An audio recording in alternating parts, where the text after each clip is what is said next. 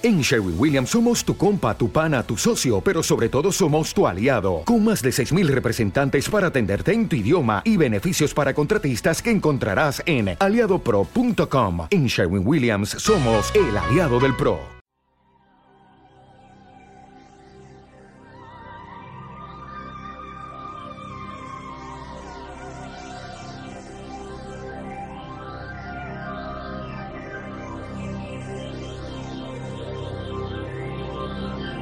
Es el momento de caminar entre el misterio y la imaginación.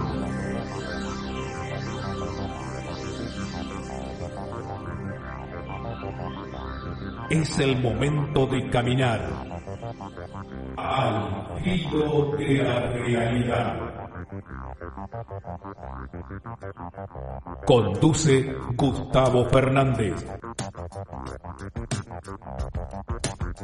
junto a Quique Marzo y Emanuel Yudice.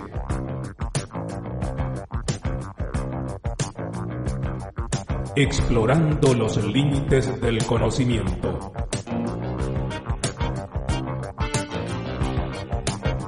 Locución José Ruiz Díaz.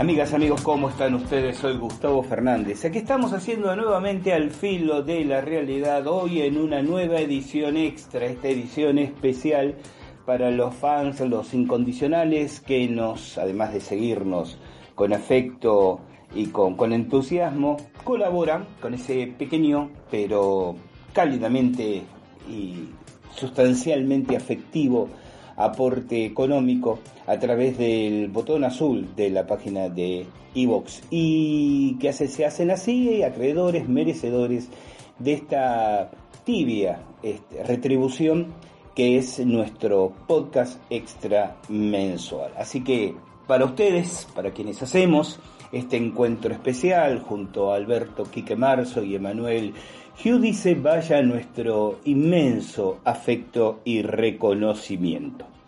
Hoy vamos a volver a transitar, tanto en un sentido literal como metafórico, un territorio que ha sido protagonista de otros podcasts de Al filo de la realidad. Vamos a volver a hablar de Uruguay, de la República de Uruguay, ese pequeño paísito sudamericano eh, fronterizo con Argentina, eh, separado del mismo por el río de la Plata y por el río Uruguay, fronterizo también con, con Brasil, casi una, una cuña histórica que la geopolítica del siglo XIX colocó entre esos dos gigantes territoriales, Brasil y Argentina, como un disuasorio eh, con fines políticos, económicos, y consecuentemente sociales.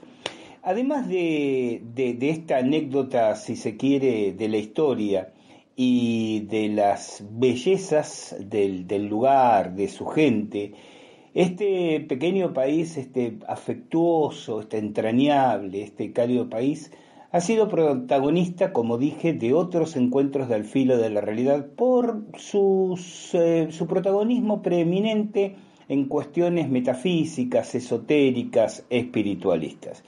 Han transitado ustedes en otros encuentros de Al filo de la realidad con nosotros nuestra descripción de Piriápolis, la ciudad construida casi esotéricamente, o ciertos enclaves a historias eh, que vinculan a eventos o conocimientos supranormales eh, con, este, con este territorio. Por eso, para algunos lectores y para algunos oyentes, cuando volvemos a tratar este tema tanto en nuestro portal alfilodelarealidad.com como aquí en nuestro podcast, volver a remitirnos al querido país hermano puede resultar un tema remanido, pues como indicamos en los enlaces, en los links que están en la entrada acompañando a este podcast, lo hemos desarrollado numerosas veces. Sin embargo, nuevas observaciones van surgiendo que supongo hacen de interés para el estudioso, quizás no para el oyente simplemente si uno quiere decirlo así, voyeurista, regresar sobre el particular. Va de suyo que mucha gente amiga de ese lindo país se sentirá quizás extrañada y hasta molesta por el título de este, de este podcast, ya que, como ellos saben, es un enclave energético pero jamás menos pensado.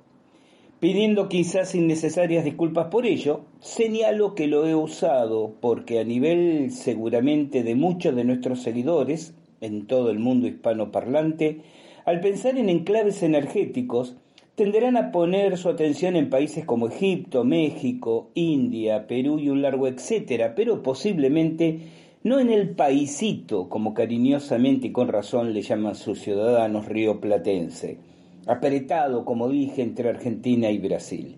Y con cierto cinismo debo decir que ello es más mérito de la explotación turística que de la literatura o divulgación esotérica.